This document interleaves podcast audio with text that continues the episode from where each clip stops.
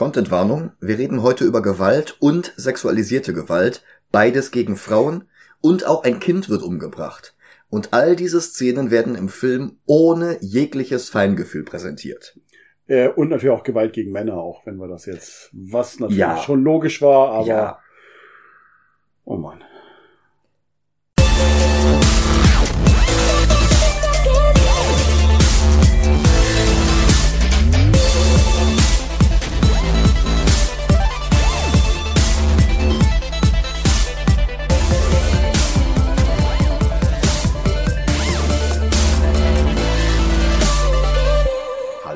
Willkommen zu Movie Gilantes. Hallöchen. Mein Name ist Michael Heide. Und ich bin Ronny Tim. Genau, und du hast mir heute einen Film mitgebracht, von dem ich noch nie gehört habe. Ich vorher auch nicht, vor Jahren gekauft, irgendwie in irgendeinem Bundle mit drin, wo er sagt, ja komm, nimmst du mit. Und ja, letztens gesehen und gedacht, der könnte was für Michael sein oder auch für uns. Ja. Der Film heißt Randall. Meine erste Assoziation war ja Grendel, eine Comicfigur von Matt Wagner, erschienen bei Comico und später Dark Horse Comics über einen Assassinen, der zum König der Unterwelt von New York City aufsteigt. Aber ich habe mal eben ein paar Minuten auf Wikipedia nachgesehen, bevor wir uns entschieden haben aufzunehmen. Randall ohne G ist die Schöpfung des Finnen Jesse Haja, geboren 1983, ein Jahr nach dem ersten Heft mit Grendel mit G. Haja ist hauptberuflich Chef einer finnischen Design- und Werbeagentur, gibt seinen Beruf als Entrepreneur an und ist vor allem gut darin, sich selbst zu verkaufen. Laut seiner Aussage hat er den Superhelden Randall ohne G in den 90ern erfunden, als er in der siebten Klasse war. Dann verschwand er jahrelang in der Schublade, aber je nachdem, wen du fragst, da gehen die Quellen etwas auseinander, da hat er wohl auch Comics mit der Figur gezeichnet, was ihn ganz, ganz lose für unsere Podcast-Reihe qualifiziert. Haya bekam dann jedenfalls Clusterkopfschmerzen, litt einige Jahre darunter, und als er den Ärger dann 2014 plötzlich unerwartet wieder los war, entschied er sich etwas für die Nachwelt zu hinterlassen. So seine Aussage. Und er holte Randall ohne G wieder aus der Schublade, fertigte ein neues Bild von ihm an, postete es auf Social Media und kündigte einen Film an mit dem Charakter. Gedacht hatte er dabei angeblich an einen Kurzfilm, aber als sich auf den sozialen Netzwerken herumsprach, dass es der erste finnische Superheldenfilm der Welt werden würde, hatte Haya plötzlich ein Budget von 50.000 Euro zusammen, drehte einen Teaser und machte damit Werbung beim Filmfestival in Cannes.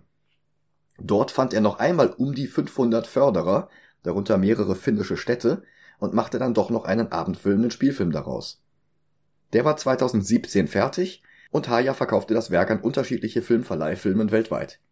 Eine Fortsetzung wurde angekündigt und gedreht, die Post-Production wurde dann aber plötzlich unterbrochen und bis heute nicht fertiggestellt. Haya hat daraufhin beleidigt angekündigt, nie wieder Regie zu führen.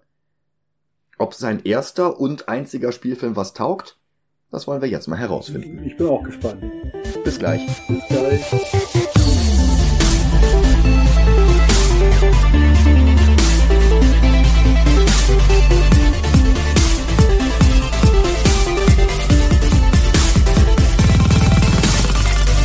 Und da sind wir wieder. Hallöchen. Es gibt eine neue Maßeinheit. Absolut. Willst du es erklären? Das war deine Idee. Ja, danke. Ähm, es wird nicht mehr in, in negativen Werten gerechnet, wie Minus oder mi wenig Sterne, sondern nur noch, wie Rente ist ein Film. Äh, dabei 100% zu erreichen ist nicht möglich, weil das wäre der Film. Also der nächste Fi- Film, der das hinkriegt, könnte 99 Rendel sein. Als Beispiel.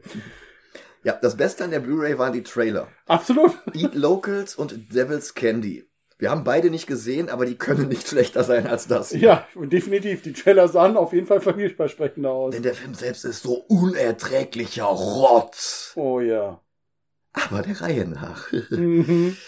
Das Ganze beginnt 100% klischeebeladen mit einer Spieluhr mit einer Ballerina.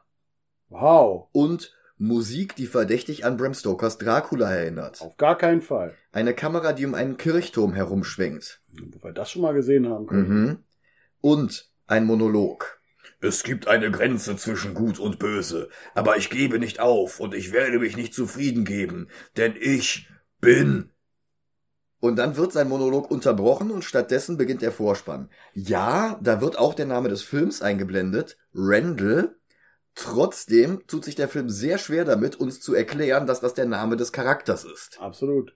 Aber er tut sich auch mit an, anderen Dingen schwer. Also es Oh ist, ja. Ich denke, das ist, vielleicht ist das ja auch das Konzept gewesen. Ja. Der Vorspann ist unterlegt mit, mit äußerst konfusen Bildern. Ja. Wir haben unter anderem eine Disco, wo die Kamera die Tanzenden von unten filmt, sodass sie besser unter die Röcke gucken kann.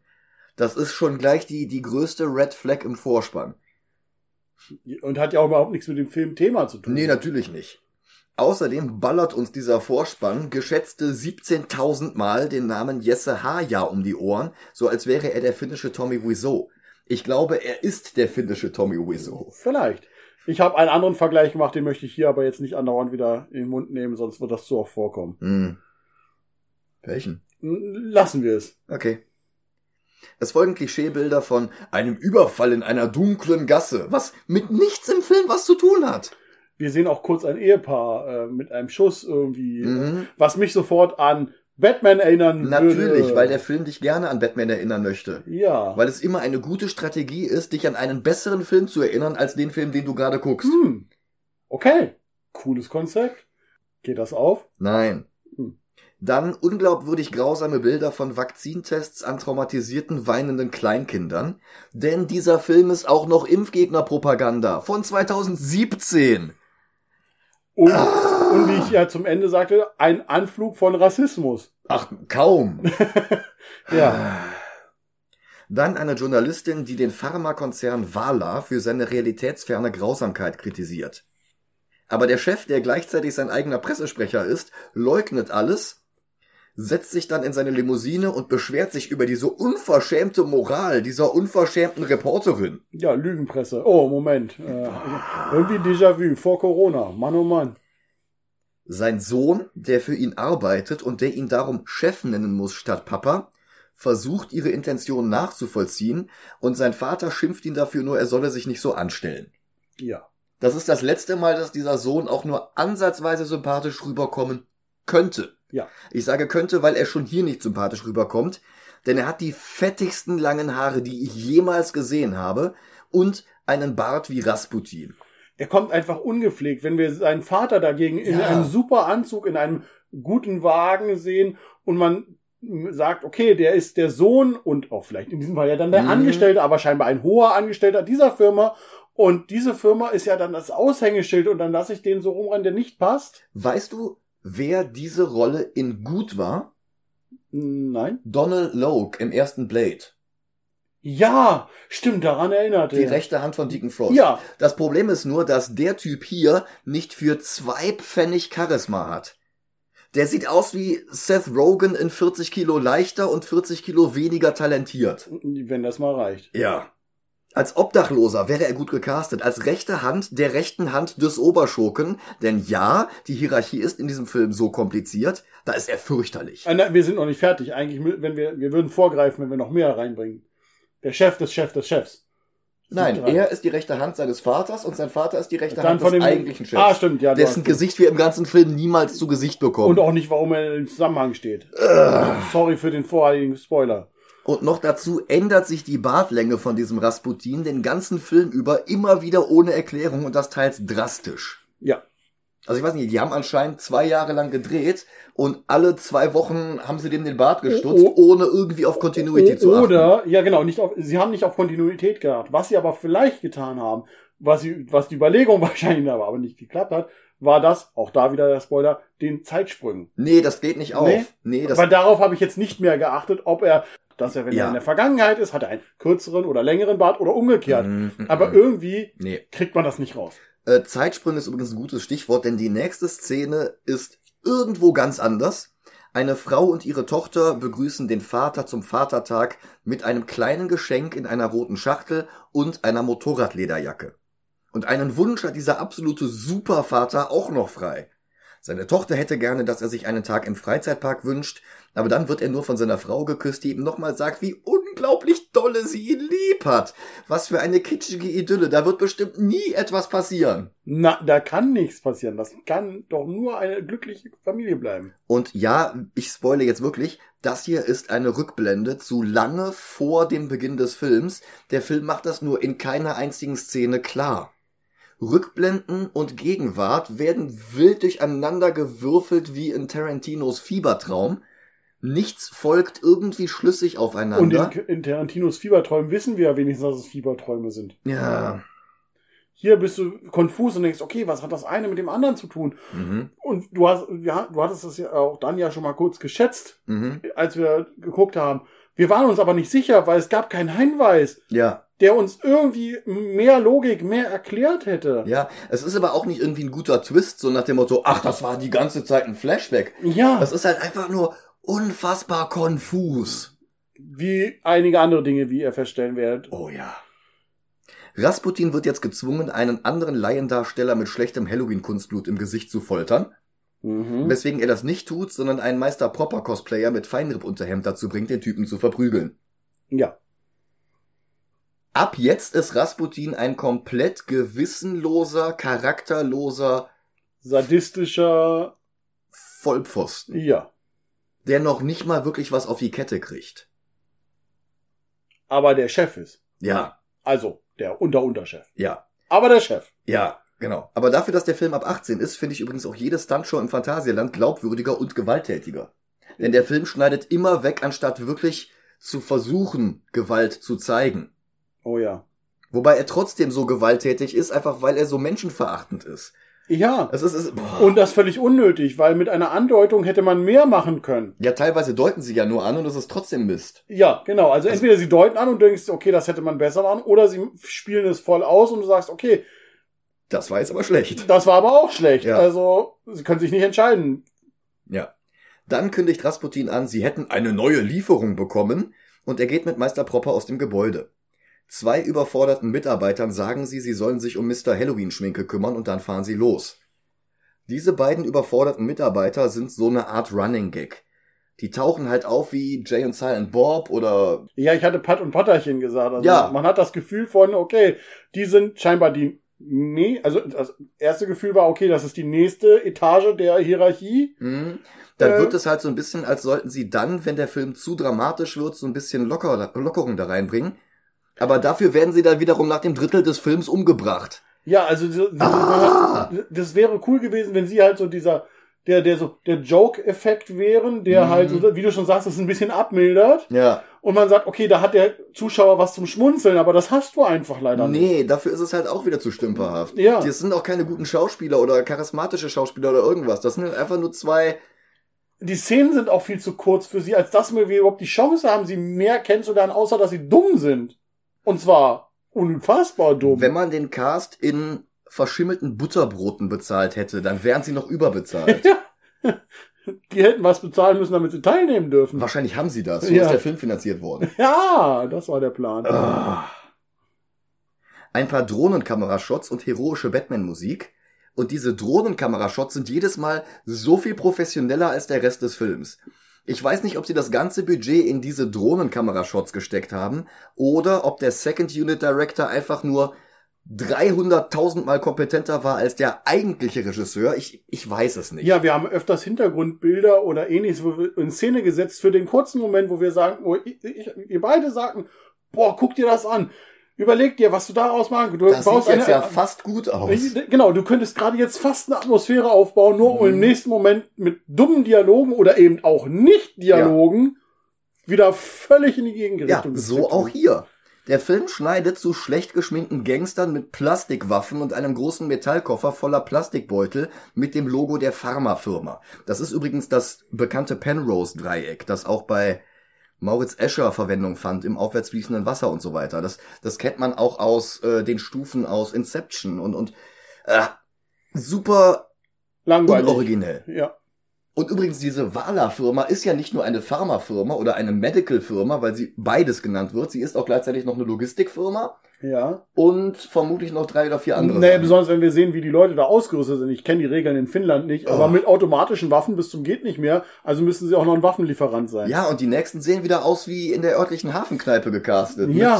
Mit, weiß ich nicht, äh, einem Kantholz in der Hand oder so. Ah. Schrecklich. Eine Frau, die sich irgendwie in diese Fabrik verirrt hat. Wie, das wird nicht ganz klar. Richtig. Meine Vermutung war, dass sie eine bezahlte Sexworkerin. Sexworkerin ist. Ja, Das wäre das höchstens in meiner Welt höchstens erklärbare. Ja, aber auch das ergibt nicht wirklich Sinn.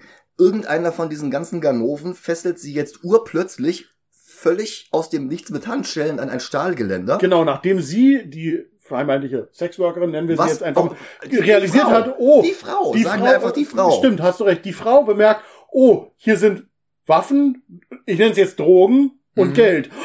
Und dann so, oh, ich habe bemerkt, dass sie unser Geheimnis entdeckt hat. Jetzt muss ich sie fesseln ans Geländer und vergewaltigen. Ja, das ist Was? so wie ich, ich nehme dich, tauche dich ins Wasser und sage, oh, du bist ja nass, jetzt muss ich dich fesseln. Ja. Äh, äh, Das, das entbehrt jeglicher Logik. Ja, und kaum, dass sie sich einmal nur da aufmuckt, gibt's einen Schlag ins Gesicht und zwar äußerst brutal. Ja, und, Und man dann sagt, sieht es okay. wirklich so aus, als würde er ihr sexualisierte Gewalt antun. Der Film schneidet aber weg zu den anderen Ganoven, die in dem Moment erstmal eine Pizza bestellen. Ja. Äh, wa- Ich habe gedacht, ist das das, ist das das Gefühl, sollen, sollen wir damit gezeigt bekommen, wie böse, ah, dass es die Bösen sind, als wenn das Ich glaube nicht schon eher, die klar wollten war. einfach nur zeigen, wie edgy diese Filmproduktion ist. Okay. Hm. Thema verfehlt. Ja. In diesem Moment ruft jetzt auch noch Rasputin an, aber die Lieferung ist anscheinend doch noch nicht transportfähig, also verzögert sich jetzt nochmal alles. Wohlgemerkt, sie haben ihn angerufen, die Lieferung ist fertig, du musst jetzt aufhören, diesen Typen zu fol- foltern, komm jetzt sofort Ja, her. und jetzt ist sie Unterwegs ruft er an und die Lieferung ist doch nicht fertig. Und plötzlich schaltet die Fabrik auf Notstrom, alles wird rot erleuchtet. Die Frau und der Gewalttäter sind plötzlich in einem anderen Film. Genau, die hören einfach auf. Irgendeiner dieser Ganoven geht zum Sicherungskasten, wird von hinten angegriffen und mit dem Kopf in den Kasten gerammt. Womit wir die Frage kämen, wo kommt der Notstrom her? Weil entweder ist es Strom drauf oder ist es keiner, aber das wollte ich schon gar nicht mehr hinterfragen. Ja. Ein anderer Typ geht mit der Taschenlampe nachgucken. Er findet den bewusstlosen Kollegen mit dem Kopf im Kasten steckend und merkt messerscharf, hier stimmt was nicht. Nein! Wie kann hier was nicht stimmen? Das sagt er wortwörtlich. Hier stimmt was ja, nicht. ich weiß. Ja. Wisst ihr, wisst ihr, das Schlimme ist, in dem Moment, wir haben den Film gerade angefangen und man hofft noch, okay, vielleicht wird's ja noch besser, weil, hey, der schwache Anfang, steigerungsfähig. Aber Ronny, irgendwie, Ronny, du kleines Naivchen. danke. Du hast mitgeguckt, du bist mindestens genauso schuld. ja. Dann taucht plötzlich ein Mann mit dem Motorradanzug des Mustervaters von vorhin auf. Seine Identität ist ein unlösbares Mysterium. Ja, niemals wären wir darauf gekommen. Zusätzlich hat er eine schwarz angesprühte Deadpool-Maske im Gesicht. Wahlweise Spawn, wahlweise Spider-Man. Äh, genau, ihr könnt es euch aussuchen. Ja, also Ähm, einfach halt schwarz mit so Augen wie Deadpool und so ein, und würde nicht irgendwie irgendwo Licht herkommen, hätte man es wahrscheinlich nie erkannt. ja, Also da, wo ja Maskenbildner mittlerweile hingehen, dass man wenigstens mit zwei Farben oder so arbeitet, damit man auch eben nicht andauernd irgendwie indirektes Licht braucht. ja. Der namenlose Rächer vermöbelt jetzt die Ganoven eine nach dem anderen. Die Frau ist jetzt auch wieder im Film und kann nur hilflos zusehen, während er einen Kanister Benzin über dem Tisch mit dem Koffer auskippt und ihn in Flammen aufgehen lässt. Und dann eigentlich geht. Ja. Sie bittet um Hilfe und er wirft ihr bloß stumm einen Handschellenschlüssel zu.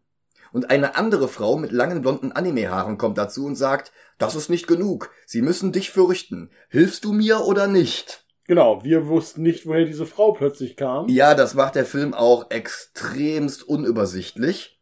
Und die Auflösung hinterher ergibt null Sinn. Richtig. Was die interessantere Frage da steht. Das heißt, im ersten Moment hätte die gefesselte Frau nichts gesagt, wäre er gegangen und hätte also somit ein unschuldiges Opfer in Kauf genommen. So wirkt die Szene. Ja. Als Rasputin und Meister Propper ankommen, sehen sie die Flammen vom Tisch von außen, auch wenn sonst nichts brennt. Ich wollte gerade sagen, es brennt sonst nichts. Ja, Es stand auch übrigens nichts in der Nähe, was großartig hätte brennen können, aber die, die Couch. Die Couch neben der Treppe, wo die Frau Genau. gefesselt war. Aber die geht auch nicht in Flammen auf. genau, das geht auch nicht. Aber er hat übrigens auf dem Boden Benzin vorher verschüttet. Ja. Also es hätte auch irgendwo anders hin noch hingehen können.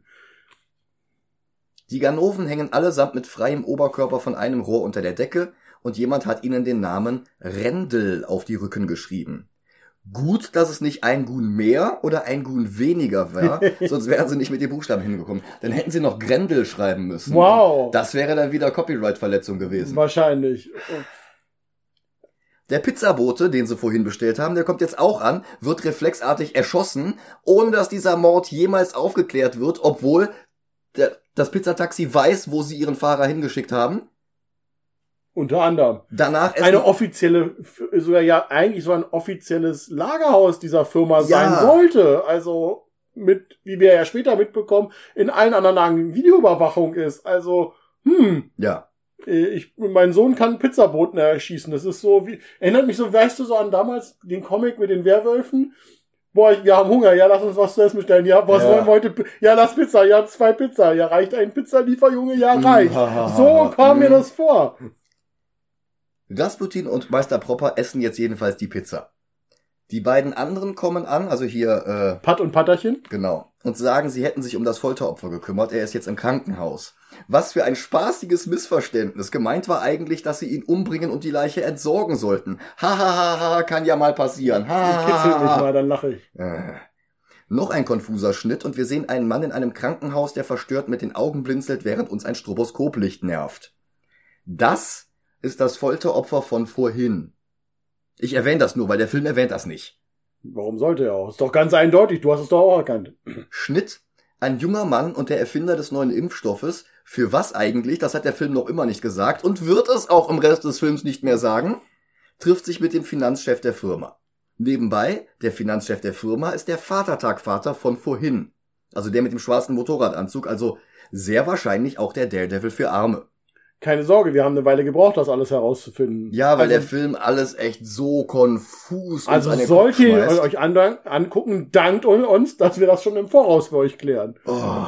Nein, tut es euch nicht an. Der Vater, Finanzchef, zweifelt an der Wirksamkeit des Wirkstoffes, fordert aber auch nicht neue Tests an oder sowas, sondern will das Projekt einfach ersatzlos streichen.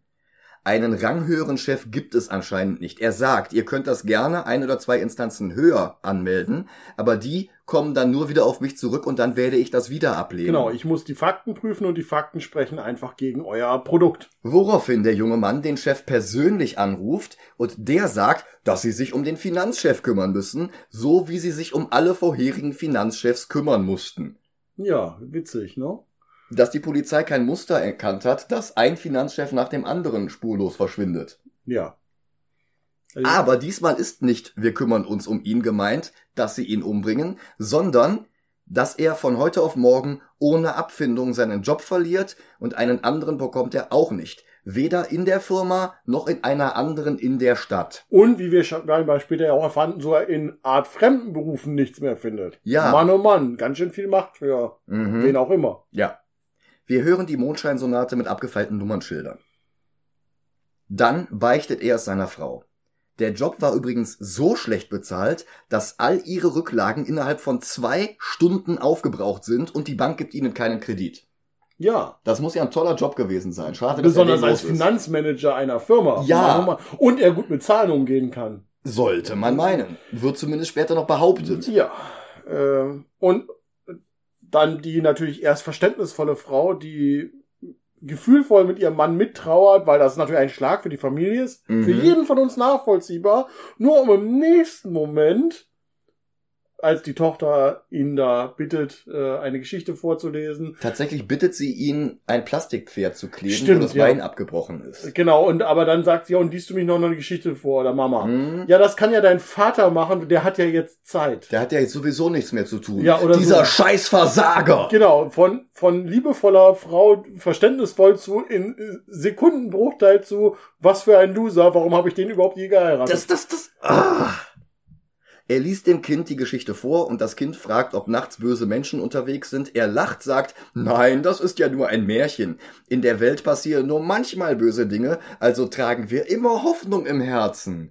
Oh, wie kitschig. Ich bin sicher, dass diesem Kind nie etwas passieren wird. Nein, das ist ein Disney-Film. Mhm.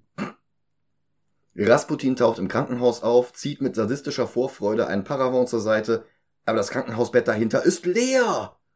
Er zieht eine Krankenschwester an den Haaren in den Raum. Sie sagt, erstaunlich ruhig, ja, der Mann ist halt entlassen worden, und er schießt frustriert in die Matratze des leeren Bettes. Keine Konsequenzen, keine Polizei, diplomatische Immunität als Sohn des Botschafters von Kapitalismustan. Absolut. Diese äh, Ausbrüche seiner Wut, die öfters dann, wenn etwas nicht so hinhaut und frustriert, er mit Schüssen in irgendwas Oder irgendwen. oder irgendwen, sind immer ohne Konsequenzen. Natürlich. Der hat den, die Ich gehe aus dem Gefängnis Freikarte, ohne dass wir überhaupt nachfragen, ob er ins Gefängnis will. Ja, und er muss sie auch nicht abgeben, wenn er rausgeht, sondern er behält die einfach ist, wieder. Ist, die ist auftätowiert. Ja. E- Eingedruckt, eingeschweißt. Deadpool auf Temu bestellt, streicht das Bild des Gefolterten mit rotem Edding durch. Und jetzt waren wir uns etwas unsicher, ob der Gefolterte zugleich der junge Mann ist, dem der Finanzchef den Impfstoff verboten hat. Durch diese Halloween-Visage merkt man das halt erst nicht, aber er ist es tatsächlich, wie der Film in ungefähr 80 Minuten noch enthüllen wird. Schrecklichen 80 Minuten. Oh ja. Die blonde Frau lächelt stumm. Ihre Identität ist immer noch unklar.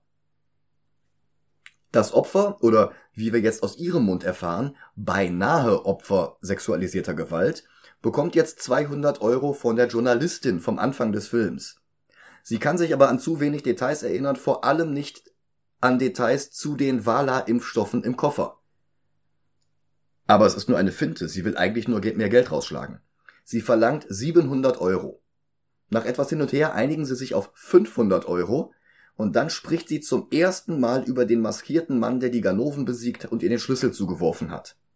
Mehr Informationen zu den Vala-Impfstoffen im Koffer hat sie aber trotzdem nicht. Wow. Gut verhandelt. Aber immerhin hat sie gehört, dass nächste Woche eine Lieferung von Vala den Hafen verlässt. Wann sie das gehört hat, daran kann ich mich jetzt schon nicht mehr erinnern. Kon konnte ich auch nicht. Äh, Ja. Wurde nie erwähnt. Oder vielleicht wurde es auch rausgeschnitten. Soll aber wohl was Wichtiges gewesen sein. Die Journalistin fragt, ob es um den Impfstoff geht und die Frau hat keine Ahnung. Sie weiß auch nicht, wo dieser Impfstoff weggehen soll. Sie weiß keine Chargennummer, sie weiß nicht, welches Auto, welche Firma oder irgendwas. Sie weiß nur, Nicht mal Uhrzeit. irgendwann nächste Woche soll eine Lieferung den Hafen verlassen. Finnland ist klein. Da gibt's nur ein, erstens nur einen Hafen und der ist so klein, dass da nur mal drei Kisten pro Tag abgehandelt werden. Ja, und das nicht auf Schiffen, sondern alles mit einem einzigen Lieferwagen. Wenn überhaupt. Pizzalieferanten. gekriegt. Schnitt. Ein weißes Samsung-Tablet ist gegen ein paar weiße Handtücher gelehnt für einen Videoanruf, bei dem der Anrufer ohnehin nur im Dunkeln sitzt wie Dr. Kralle. Stromrechnung nicht bezahlt? Will er sein Gesicht nicht zeigen? Aber warum dann überhaupt ein Videoanruf? es fehlte echt wirklich nur die Katze. Also Das ergibt alles keinen Sinn. Michas Ansprache von Dr. Kralle, ich habe sofort gelacht und gesagt, ja, es fehlt nur die Katze. Ein Schnitt und wir sehen, mit wem der verdunkelte Boss spricht, nämlich mit dem Wala-Chef vom Anfang des Films, dem Vater von Rasputin. Dieser Vater ist im Swimmingpool von, keine Ahnung, örtlichen Hallebad. Oder sein Privatpool oder so. Aber so sieht's Die- nicht aus. Es sieht nicht so aus. Aber gut, wir wissen nicht, was reiche Leute für große Schwimmbäder sich reinpacken. Ja. Und Aber mit einer unglaublichen Akustik, so dass du das Tablet vom anderen Ende der Halle ja, genau, weil er dreht sich über, also wir müssten, ihr müsst ja verstehen, die Kamera zeigt ihn mit dem Rücken, also wir gucken auf seinen Rücken und er hat vor sich einen Laptop, auf dem er scheinbar irgendwas sich anschaut. Ja, und dieser Laptop Und- ist aber nicht das Samsung-Tablet und Handtücher sind hier auch keine. Genau, und er spricht irgendwie nach rechts und dann dachten wir zuerst, okay, dann ist da der Stapel mit den Handtüchern. Aber die Kamera schwenkt dahin und da ist nichts. Richtig, und dann kam die Überlegung, okay, also in 10 Meter Entfernung an der anderen gegenüberliegenden Wand ist ein kleines Tablet. Ihr könnt es ja gerne zu Hause mal testen, wenn ihr größere Zimmer habt und mal gucken, wie viel ihr am anderen Ende des Zimmers noch hört. Und jetzt stellt euch einer, ein kleineres Hallenbad vor. Ihr würdet nichts verstehen. Ja. Die Frage ist ja auch, der guckt die ganze Zeit auf einen schwarzen Laptop. Mit irgendwelchen Security-Aufnahmen, die wir nicht erkennen können, weil es zu unscharf ist. Warum macht er diesen Skype-Anruf nicht auf diesem Laptop? Richtig, das ma- wäre viel einfacher. Er könnte ja immer noch Bild in Bild machen oder ähnliches. Dort, wo er die ganze Zeit hinguckt, ist jedenfalls kein Tablet zu sehen und die Handtücher auch nicht. Rasputin kommt dazu, sein Vater ist enttäuscht, er hatte sich doch darum kümmern müssen. Er deutet auf den Laptop, der aber zu dunkel und zu weit weg ist, als dass wir sehen könnten, was er meint.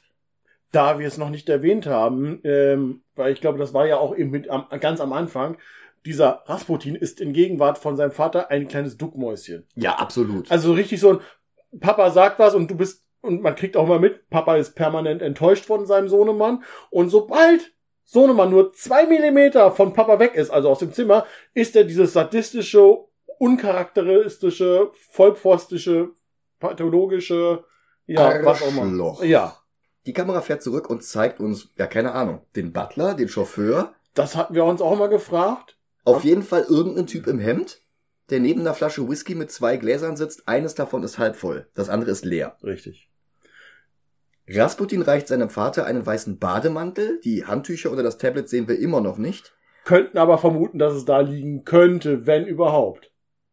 Wie gesagt, wenn. Ja, was wir sehen, ist eine Taschenuhr, die auf einem weißen Handtuchstapel liegt. Ja, oh Mann, Es ist ja. nicht der Handtuchstapel von vorhin, denn das Tablet ist immer noch nicht zu sehen. Der Vater brüstet sich damit, dass sein Vater diese Taschenuhr einst besessen hat. Und Mhm. davor dessen Vater. Und der hat sie im Popo durch Finnland geschmuggelt. Ja, der letzte Teil ist aus Pulp Fiction, aber den Rest meint Haya wohl tatsächlich ernst. Rasputins Vater sagt, dass sein Sohn nicht würdig ist, diese Uhr irgendwann zu erben. Und der, weiß nicht, Chauffeur trinkt einen Schluck Whisky und fragt, was denn jetzt mit der Lieferung sei. Das Penrose-Dreieck auf einer Tür, jetzt steht darunter weder Wala noch Pharma, sondern nur Logistics. Und der Billow-Spawn taucht wieder auf, verprügelt alle Anwesenden, halluziniert scheinbar schon wieder die blonde Frau, die dann aber doch keine Halluzination ist, sondern die einen der Söldner mit einem Brecheisen totschlägt. Tja. Überraschung. Reingefallen ist es trotzdem eine Halluzination, wie der Film erst in 90 Minuten klar machen wird. Eben hast du noch 80 gesagt. Das Jetzt war was anderes. Ach so, okay. Ja, ich weiß auch nicht. Der ist, Film, ist, ist es nicht so schlimm. gefühlt dauert dieser Film auch vier Stunden. Ja. Dann legt Grendel ohne G ein paar Handgranaten in einen weißen Van, marschiert in Zeitlupe los, ist in der nächsten Einstellung schon 30 Meter weit weg und dreht sich nicht um, als die Karre explodiert, denn cool guys don't look at explosions. Die Journalistin, von der wir nicht wissen, warum sie zu diesem Zeitpunkt an diesem Ort war, macht heimlich Fotos von der ganzen Aktion. Na, sie wurde doch vorher informiert, dass nächste Woche eine Lieferung vom Hafen geht. Wir sind übrigens in keiner Weise an irgendeinem Hafen. Ich habe auch nicht den Eindruck, dass da jetzt irgendwie eine Woche vergangen wäre oder so. Nein, also ein Zeitgefühl kriegt man bei dem, das Zeitgefühl geht einem übrigens verloren, nicht nur in der Zeit, wie wir ihn angucken, sondern auch in, Ga- in Game, wollte ich schon sagen, in, in, in Time des Films springt das ja so oft, dass man da nicht mehr mitkommt. Rasputin beschwert sich, weil Meister Propper zwei Würstchen im Essen hat und er nur eins. Ja, Bei wem beschwert er sich? Bei der Frau von der Wurstbude, was auch immer. ja äh, damit kämen wir wieder übrigens auf das, was ich eingangs nicht sage. Man- Bei manchen Dingen hat man den Würstchenvergleich. Welchen Würstchenvergleich? Auch am Anfang, dass äh, mit einem uns bekannten Person, die ihren Namen zu oft im, in den Credits sehen wollte, dass da Ah, ein kleines Würstchen vielleicht das- hintersteht. Ah, ja, jetzt verstehe ich, was du meinst.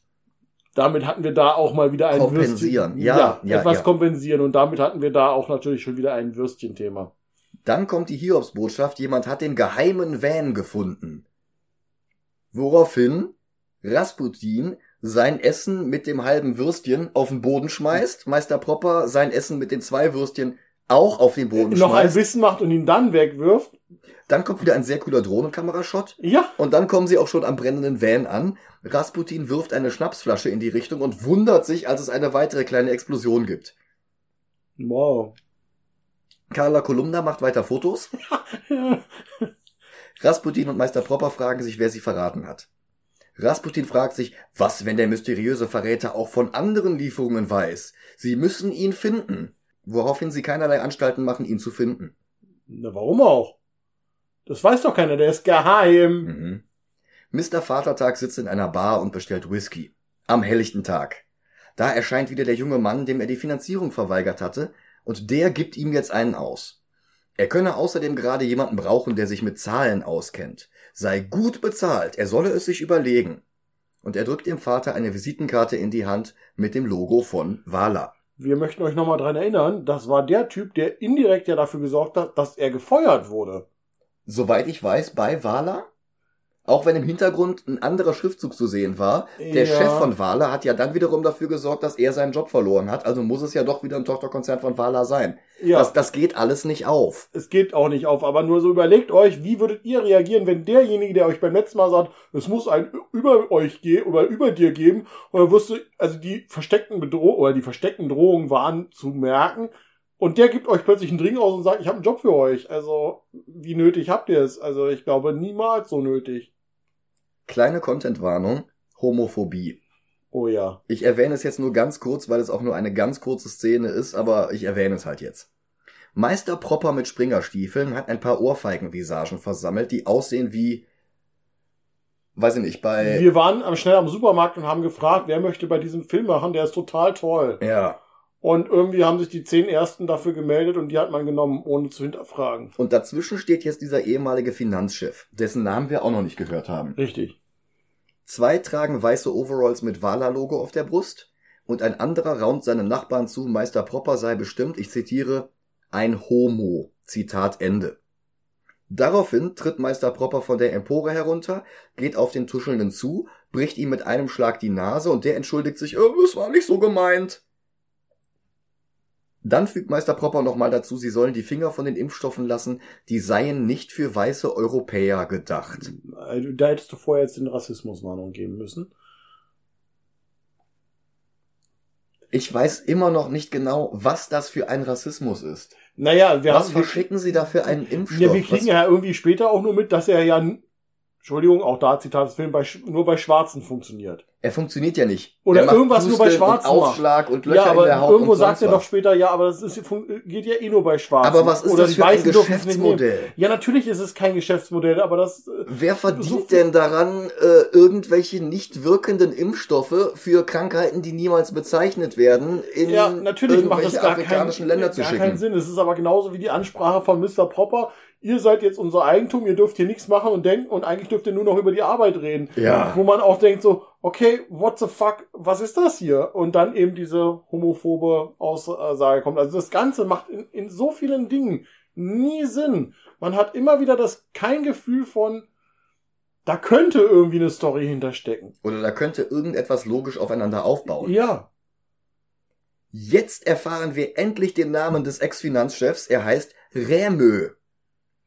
Und der wird jetzt beiseite gezogen. Er soll gar nicht mit den Security-Gorillas mitgehen, sondern in einen anderen Raum gehen, wo er Quittungen, Baupläne und Rechnungen sortieren kann. Genau. Warum er dann jetzt gerade bei dieser Ansprache dabei war, ist völlig sinnlos. Besonders mit der Einstellung, wie, oh, du kannst gut mit Zahlen umgehen, wir brauchen jemanden, der mit Zahlen gut umgehen kann. Okay, sortier bitte die Rechnungen und Quittungen in den Safe, den Rest schredderst du. Okay, wofür brauche ich da jemanden, der mit Zahlen gut umgehen kann? ja, Ich brauche jemanden, der erkennen halt kann, was eine Rechnung Rechnung ist. Genau. Ah! Aber hey, er soll ja die Finger vom Tarnit lassen. Das brauchen sie für die Herstellung des Impfstoffes. Dieses Tarnit wird hier in Blechdosen gelagert, so als wäre es weiße. Farbe. Ja, wollte gerade sagen, Ja. Farbdosen, ja. Besonders, warum steht eine, wo Rechnungen und Baupläne sind? Ja, hier wird dieser Impfstoff nicht hergestellt. Das ist, äh, aber diese Dose muss hier stehen, damit er sie später mit nach Hause nehmen kann, ohne dass irgendjemandem auffällt, dass er die Dose mit nach Hause nimmt. Doch, er wird ja von der Kamera. Wir haben ja dann kurz danach, dass er die ganze Zeit von der Kamera beobachtet wird. Ja, aber die zeigt nicht, dass er die Dose mitnimmt. Ja, bestimmt. Der Film zeigt ja noch nicht mal uns, dass er die Dose Ja, der- mitnimmt. Er hat sie bloß irgendwann das ist zu eine Hause. Kamera, von der du nichts weißt. Das ist wie mit dem Instant-Video. Ah, da, da. Wir erfahren aber auch, warum er die Finger vom Tanit lassen soll. Das ist gefährlich, es geht bei Kontakt mit der Haut nicht mehr ab, dringt tief in die Zellen ein und verschmilzt mit dem Körper. Und im festen Zustand wird es dann hart wie Stein. Merkt euch das, das wird nochmal plotrelevant. Also das, was man Plot nennen könnte. Ja, Plot immer in fünf Meter großen Anführungsstrichen. Okay. Räme hat übrigens seiner Familie erzählt, er würde auf dem Schrottplatz nebenan arbeiten. Was auch wieder sehr seltsam ist. Er hat endlich einen Job, könnte also seine Frau, die ja so unglücklich mit ihm ist, zufriedenstellen. Und dieser Job ist ja angeblich so gut bezahlt. Ja, da fragt sich natürlich keiner, wie du arbeitest auf dem Schrottplatz und das ist auch noch super, so gut bezahlt. Wow, warum hast du vorher denn nicht gleich auf dem Schrottplatz gearbeitet? Es ist. Dann fängt er mit dem Sortieren an. Gut, dass er jemand ist, der sich gut mit Zahlen auskennt. Das braucht er hier nicht. ja, Nach fünf Minuten sitzt er frustriert auf dem Boden. Zu viele Akten. Darunter eine vom Lieferwagen von vorhin mit der Nummer 221. Und eine weitere Akte mit einem Lieferwagen mit der 320. Wenn erstmal herauskommt, dass dies ein Flashback zu Monate, wenn nicht Jahre vorher ist, ja, dann fragt man sich, warum diese Zahlen hier schon auftauchen. richtig. Der Vater, der in dem Licht jetzt aussieht wie Dr. Kralle, der aber nicht Dr. Kralle ist, beobachtet das Ganze über die Überwachungskamera. Lois Lane geht nochmal ihren Artikel und die Fotos durch und bleibt bei einem Bild des maskierten Rächers hängen. Also ich fand Carla Kolumna besser. Ja. Ich fand Carla Kolumna auch besser als diesen Film. Ja, das ist nicht schwierig. Ja. Wie gesagt, wir messen den Rändel. Dieser Rächer steht auf einem Häuserdach und die blonde Frau fragt, ob sie gehen sollen. Seine Familie wartet doch sicher schon auf ihn. Auch das ergibt null Sinn, wenn später erstmal rauskommt, wer diese Frau ist. Ja, ich hatte da in dem Moment dann langsam die Vermutung, Anspielung auf Deadpool und äh, Thanos mit Lady Death. Ja, vielleicht ist es ja die Personifikation des Todes. Richtig, das war äh, The Crow, irgendwas in der Richtung. Wir haben sehr viele Anspielungen an einige uns bekannte Filme und Comics. Das, das sind keine Anspielungen, die klauen ja. halt einfach nur überall, wo sie können. Ja, und dann klauen sie schlecht. Ja. Äh, also wenn ich schon klaue, dann mache ich es doch bitte richtig. Ja. Stattdessen, also statt nach Hause zu seiner Familie zu gehen, schleicht er sich an zwei Security-Autos an und schlägt sie mit einem sehr dünnen Kantholz nieder. Also das, das könnte auch ein Zollstock sein, aber es hat halt eine Wirkung wie ein Baseballschläger. Dann geht er zum nächsten Lieferwagen und das ist jetzt der mit der 320. Doch was ist das? Der Lieferwagen ist leer. Was Nein. für eine Überraschung. Es ist eine Falle. Darin ist nur eine Kamera. Rasputin und Meister Propper sehen sich den Feed von einem anderen Auto aus an. Und dann wird das Feuer auf Deadman eröffnet. Aber nicht vom inneren des Wagens, wo die Kamera ist, sondern von außerhalb, so genau, die, die Kamera eigentlich unnötig war. Nein. Und die haben sich da versteckt und er hat die nicht gesehen. Das ist, das kommt davon, dass das G, was er verloren hat, hat eben auch einige andere Dinge verlieren lassen. Ja, er entkommt, die Security-Leute verfolgen ihn, verlieren aber nach drei Zentimetern seine Spur. Das passiert halt. Abbott und Costello unterhalten sich noch, dann hören sie, wie einem ihrer Kompagnons vom Lederzorro die Knochen gebrochen werden. Dann werden auch sie überwältigt und kommen gefesselt wieder zu sich. Sie sagen, sie machen doch nur, was Rasputin ihnen befiehlt. Sie sind doch keine bösen Menschen. Ja, ich. Rasputin sieht über die Überwachungskamera, wie der Punisher aus dem Euroladen direkt in die Kamera zeigt. Und dann steigt er aus, um die beiden sympathischsten Charaktere dieses Films zu erschießen. Und so sympathisch waren sie nicht. Es zeigt halt einfach nur, wie tief die Messlatte in diesem Film ist. Ja.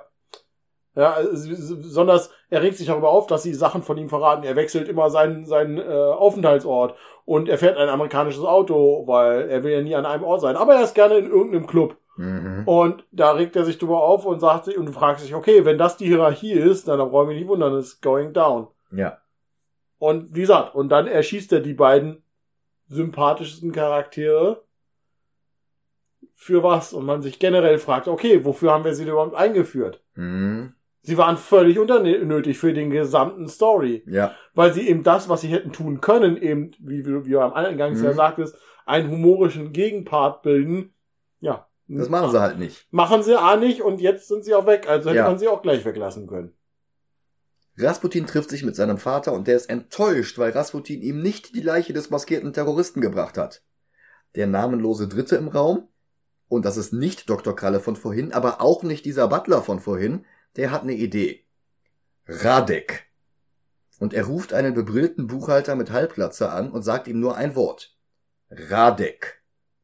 Der Buchhalter lässt daraufhin einen Wärter diesen Radek aus seiner Gefängniszelle bringen. Wir kriegen also mit, es ist nicht der Buchhalter, sondern scheinbar ein Gefängnisdirektor. Irgendwie sowas, ja. Radek will telefonieren, ein anderer Wärter verlangt Ruhe, woraufhin ihm Radek gelassen das Rückgrat bricht. Während der Direktor übrigens einfach ungelassen, un ungerührt dabei zuschaut. Ja. Noch einmal verlangt Radek ein Telefon, hebt ab, ohne eine Nummer zu wählen oder ein Klingeln abzuwarten, sagt okay, verstanden, und dann legt er wieder auf. Und um uns davon abzulenken, wie wenig Sinn das ergibt, schneidet der Film jetzt nach Wien. Dort klingelt immerhin das Telefon. Der Grillkoch im Restaurant geht ran, Radek ruft ihn an. Der Kellner beschwert sich, das Steak sei Medium statt well done und der Koch drückt ihm den Kopf auf den Grill und kann danach, ohne von irgendwem aufgehalten ja. zu werden, seelenruhig aus dem Restaurant marschieren, um nach Finnland zu reisen. Aber er ist nur der Erste aus dem Team, das Radek zusammenstellt. Dazu kommen eine Waffenexpertin. Wo kommt die eigentlich her? Oh, ähm, Kuba. Ah. Ein russischer Fluglehrer, dessen Unterricht darin besteht, Leute von einem Berg zu werfen und die Amerikanerin Stacy. Die hat gerade Sex, bei dem sie ihre Unterwäsche anlässt, wie man das halt so macht. Schön, dass du sagst. Wieder ein Kritikpunkt, wo ich sage, immer wieder drauf eingehe, wo ich sage, ja, das ist natürlich bestimmt ganz effektiver und schöner Sex. Es ist noch nicht mal der größte Kritikpunkt, denn jetzt erschießt sie einfach den Mann unter ihr. Ja, das war der, ich wollte auch noch sagen, der nächste Kritikpunkt ist, sie erschießt an ihren Liebhaber. Warum wissen wir übrigens nicht, aber Natürlich das müssen wir in diesem Fra Film uns bei vielen im, im, Ich, ich, ich glaube, die Antwort, die der Film uns wirklich geben möchte, ist, weil sie böse ist. Ah, und ich muss das immer wieder unterstreichen. Mit allen mit mir zur verfügenden Mitteln und auch nicht zur Verfügung stehenden Mitteln. Mhm. Räme findet einen Ordner mit all diesen Söldnern und außerdem ein Dossier über den Impfstoff, der schlimmen Ausschlag und Löcher in der Haut auslöst. Ich kann's gerne noch mal sagen. Welches wirtschaftliche Interesse verfolgt Wahler denn mit diesem Impfstoff? Er zeigt dann seiner Tochter, dass er das Pferd repariert hat, mit Tarnit. Und darum ist das Pferd jetzt auch pechschwarz, aber immerhin hält das Bein jetzt. Ist aber auch nicht schlimm, der Held in der Geschichte trägt ja auch schwarz. Hier übrigens Diskrepanz zwischen gesprochener Übersetzung und Untertitelübersetzung. Die Im- wir öfters festgestellt, also massiv sogar teilweise feststellen. In der konnten. gesprochenen Übersetzung wird von einem Helden in der Geschichte erzählt, im Untertitel von einer Heldin in der Geschichte. Keine Sorge, das wird später noch relevant. Ah. Noch einmal liest er seiner Tochter die gute Nachtgeschichte vor. Dann trifft sich Meister Propper mit irgendeinem Gangster, den wir bisher nicht kannten, drückt ihm Geld in die Hand und der Typ antwortet, im Namen der Stadt vielen Dank. Wenn das ein Bestechungsversuch bei einem Beamten ist, oder noch nicht mehr der Versuch, sondern wenn es die Bestechung bei einem Beamten ist, warum nehmen Sie dafür irgendeinen so Gangster-Fuzzi? Ja, der besonders dann auch mit Maschinengewehr plötzlich ab, ab, ab, ab, von der Szene abläuft. Warum nehmen Sie hier nicht irgendeinen Beamtentypen? Richtig. Also, Sie hatten kein Geld mehr. Es gab keinen mehr fürs Casting. Die zehn Leute aus dem Supermarkt waren zu teuer. Der sieht aus wie einer von den zehn aus dem Das war bestimmt einer von den, der hat sich nur in den Monaten, wie der Film gedreht einen Bart wachsen lassen. Oder einen Bart abschneiden. Eins von beiden. Oder auch die Hälfte davon. Rasputin ruft ihn an und bestellt ihn in irgendeine random Karaoke-Bar, weil man sich daher so gut unterhalten kann, während alle singen. Die Kamera fokussiert schon wieder Frauenhintern und sonst nicht viel. Meister Propper geht auf Rasputin zu und sagt, Radek. Besonders, es muss ja dann dieser ominöse Club sein, in dem er immer mal wieder ist. Ja, sieht aber völlig anders aus als der Club im Vorspann. Ja, natürlich. Er geht auf Rasputin zu und sagt Radek. Und Rasputin sagt, wie bitte? Und Meister Propper sagt Radek. Und er sagt, wie bitte? Und Meister Propper erschießt jetzt den Typen, der gerade singt, woraufhin die Musik sofort abbricht, aber sonst niemand reagiert. Keine Panik. Es bricht keine Panik aus, es wird keine Polizei gerufen, niemand verlässt den Raum. Ich muss euch bitte aufklären, Micha kennt das in Finnland noch nicht. In Finnland ist es so, wenn der Karaoke-Sänger zu schlecht ist, darf man ihn erschießen. Ach, Das ist normal. Äh, Ich entschuldige mich hier bitte für alle, an alle Finnen. Ich weiß, das ist nicht der Fall. Finish him. ja, ja, ja, vielleicht kommt das daher. Mhm. Dann hält Meister Propper Rasputin sein Handy hin, sagt noch einmal Radek und jetzt versteht Rasputin. Er geht raus zu einem knallrot ausgeleuchteten Sägewerk und begrüßt dort Radek und sein Team. Äh, Auch die von einer anderen Seite kommen auch knallrot ausgeleuchtet, damit wir auch wissen, dass sie die Bösen sind. Und jetzt erst erklären sie Radek, was überhaupt seine Mission ist, nachdem er bereits sein komplettes Team aus allen Ecken der Erde zusammengetrommelt hat. Wir wollen auch nicht über den Kostenfaktor sprechen, ne? Und wie man Maschinengewehre über Flugzeuge. Ah, aber egal. Das wäre ja zu viel Nachdenken. Und jetzt erfahren wir, dass Rendel wohl tatsächlich der Name des Helden ist. Radek Was? Niemals. Radek soll ihn umbringen, aber vorsichtig, er tanzt um die Kugeln herum, die auf ihn geschossen werden. Und die Amerikanerin sagt in der Tonspur, na sowas. Aber die Untertitel unterliegen das mit Ich tanze gerne.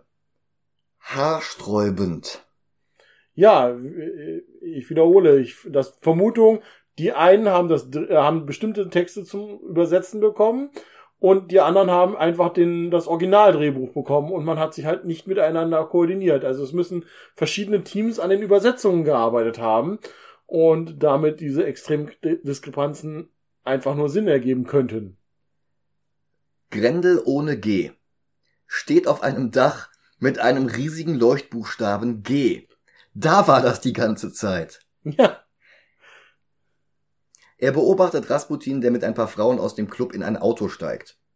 Rendels blonde Muse sagt, er solle nicht dämlich sein, und er geht wortlos weg. in die Fabrikhalle vom Anfang, bloß dass sie die Couch drei Meter weiter gerückt haben, damit es wie eine andere Fabrikhalle Und die aussieht. Fabriken sind da immer gleich. Die Couchen sind immer umgestellt. Das ist der Ikea-Effekt. Mhm. Rendel schleicht sich an, aber hinter ihm taucht die Amerikanerin auf. Er überwältigt sie, obwohl dann auch noch mit Maschinengewehren auf ihn geschossen wird. Dann die kubanische Waffenexpertin, deren Kampf in einem hektisch geschnittenen Albtraum, bei dem im Sekundentakt die 180-Grad-Regel gebrochen wird, untergeht. Und dann ist sie auch schon besiegt und Rendel schlägt sich mit namenlosen Henchmen herum. Auch hier wieder Phantasialand Stuntshow Gewalt und völlig verwirrende Schnitte. Ja, man kriegt überhaupt nicht mit, was da soll. Ich, äh, du siehst, dass es einfach verschiedene Ebenen sein sollen und sie schießen von unten nach oben und du sagst, okay, aber die sind schon so weit über diese Ebene hinaus. Der Winkel ließ es gar nicht zu, auf sie zu feuern, aber wir sehen trotzdem ist noch ein Kugelhagel da. Es macht also alles nie irgendwo Sinn. Dann haben wir gedacht, da kommt Radek selbst. Rendel wirft ihm eine Axt ins Gesicht, legt noch eine Handgranate auf seine Brust, zack, schon vorbei. Ja, Das Problem ist, dass Radek später nochmal auftaucht, was mich zu dem Schluss bringt, dass das hier gar nicht Radek war, sondern der Grillkoch. ja, das könnte sein, aber dadurch, dass die Schnitte so bescheiden sind, Und dadurch, dass die in dem Licht eh alle komplett gleich aussehen. kannst du das überhaupt nicht mehr feststellen. Oh, da ist ja noch einer mit dem Bart. Oh, guck mal, da ist ja noch einer mit dem Bart. Ja, oder ist einer ohne Bart und, Und guck mal, da ist jetzt gleicher einer- Haar, ähnlicher Haarschnitt, ähnlich, äh, gleiche Haarfarben. Und da ist jetzt einer mit einem gleiche Bart Klamotten. einem, einem pupillenlosen weißen Auge. Aber welcher von denen war jetzt nochmal der mit dem pupillenlosen weißen Auge? Besonders, dass Radek am Anfang beide Augen hat. Das hatte ich auch gedacht. Genau, und das macht, das verwirrt einen dann noch mehr. Hat er jetzt die, weil er taucht ja dann irgendwann auf und hat eine Axt in der Seite hängen, so, aber wenn er doch aber der, mit der Axt ist, dann hat er doch die Granate auf dem Bauch gehabt. What the fuck? Ja, das ist Hütchenspiel. Ja, äh, so, das ist gar nicht, das ist, das sind nicht die Druiden. Ja, im Moment, das ist ja nicht der Rendel, den ihr sucht. Dann kommt der Russe mit einem Zweikampf, gegen den jede Hinterhof-Wrestling-Liga aussieht wie ein Film mit Jet Li.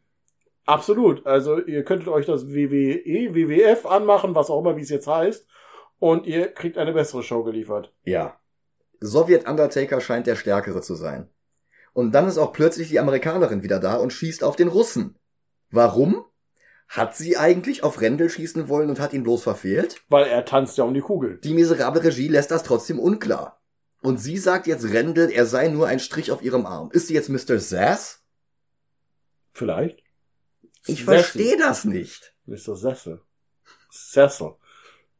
Breakbeat von irgendeiner Freeware-CD von 1993 ertönt und Rendell erwürgt sie von hinten.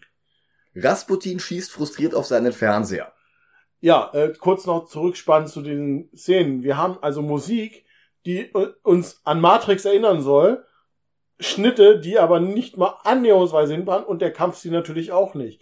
Es passt also einfach überhaupt nichts. Auch die Musik, auch das haben wir vielleicht noch nicht gesagt.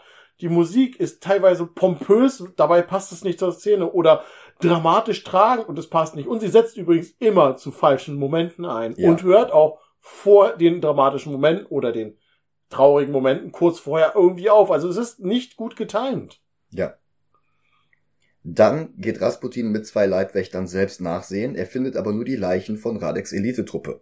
Das hat's jetzt echt gebracht, die nach Finnland zu karren. Genau, die, die ominösen, die, die so gehypt und wo jeder scheinbar Angst vor hatte, sind scheinbar gegen diesen Superhelden einfach nur eine Lachnummer. Ja, aber vor allem in was für kurzer Zeit. Das hat Ja. länger gedauert, sie einzuführen, als sie zu besiegen. Ja. Und äh, überleg mal, alleine die Flugstunden, die sie verbraucht haben, waren länger als was ihre Existenz war. Man hätte diese komplette Bande einmal rausschneiden können, der Film wäre 20 Minuten kürzer gewesen, Und es hätte an nichts geändert. An, es hätte nichts gefehlt, der Plot wäre exakt derselbe gewesen. man hätte es sogar erwähnen können mit, wir setzen dieses Team an und danach nur ein ausgelöschtes Team zeigen können. Alles, um diesen Film kürzer zu machen, wäre besser gewesen. Absolut. Dann Radek selbst, jetzt wird erst klar, das war der eben gar nicht. Und er beschwert sich, dass einer seiner Gürtel fehlt. Rasputin sagt, Rendel hat mit dem Gürtel Stacy die Amerikanerin erwürgt. Rendel selbst ist jetzt übrigens zum ersten Mal verwundet. Schnitt zu Rämö, dem Rasputin zu Hause auflauert. Spätestens jetzt wird klar, dass das wirklich eine andere Zeit sein muss, weil das sonst alles nicht aufgeht. Rämö fleht, Rasputin solle seine Tochter verschonen, und Rasputin fragt, ob sie denn die Frau erschießen können. Und Rämö schweigt mit Tränen in den Augen, statt zu sagen, nee, die bitte auch nicht. woraufhin Rasputin sie erschießt und dann erschießt er die Tochter doch noch. Ja, wo ich schon sagte, oh mein Gott, äh, einer der ersten Filme, der es sich wagt, ein Kind einfach direkt zu erschießen und es zu zeigen und er tut es auch noch und das so unelegant. Du hast sofort ein besseres Beispiel gebracht. Die üblichen Verdächtigen. Wenn Kaiser Sose in der Flashback-Szene mit, ich glaube, dieser ungarischen oder türkischen Gang, Ja, ja, ja. wenn er dann seine eigene Tochter erschießt, um zu zeigen, dass sie ihm nichts können.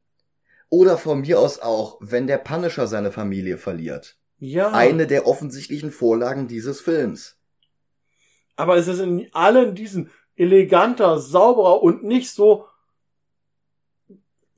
ja, ich will es nicht sagen, realitätsrichtig. Ich sag mal, die Schusswunde Aber- im Kopf ist in allen anderen Filmen besser geschminkt als hier. Das sieht Ja. halt echt aus wie im Drogeriemarkt zwei Wochen vor Halloween gekauft. Ja, mir geht's auch gar nicht nur um das Aussehen, dieses, wir wissen, dass es reale Wa- Gewalt gibt. In Ja. der wirklichen Welt. Ja. Aber wir reden hier von einem möglichen Comic oder Fantasy.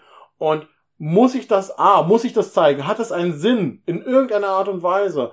Und warum muss ich so eine überdrehte Realitäts, Realitäte oder realistische, unrealistische Gewalt darstellen, um was zu beweisen?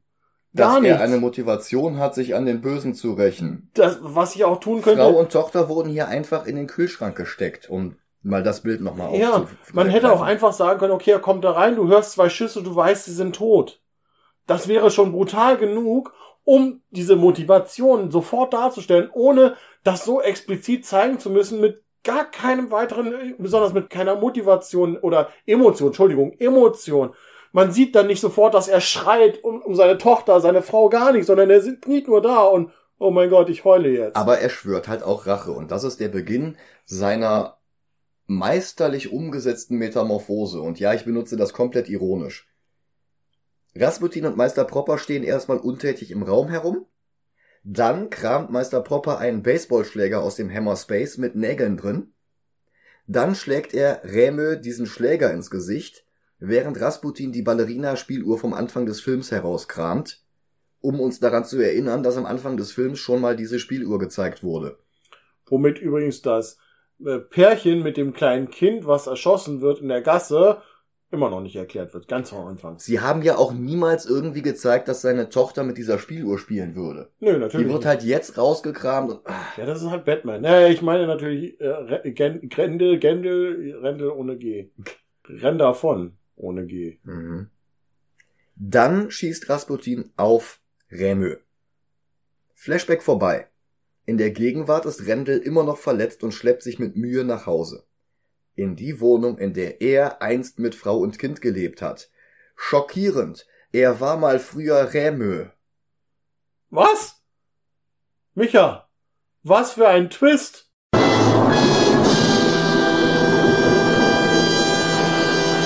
Der Flashback geht weiter.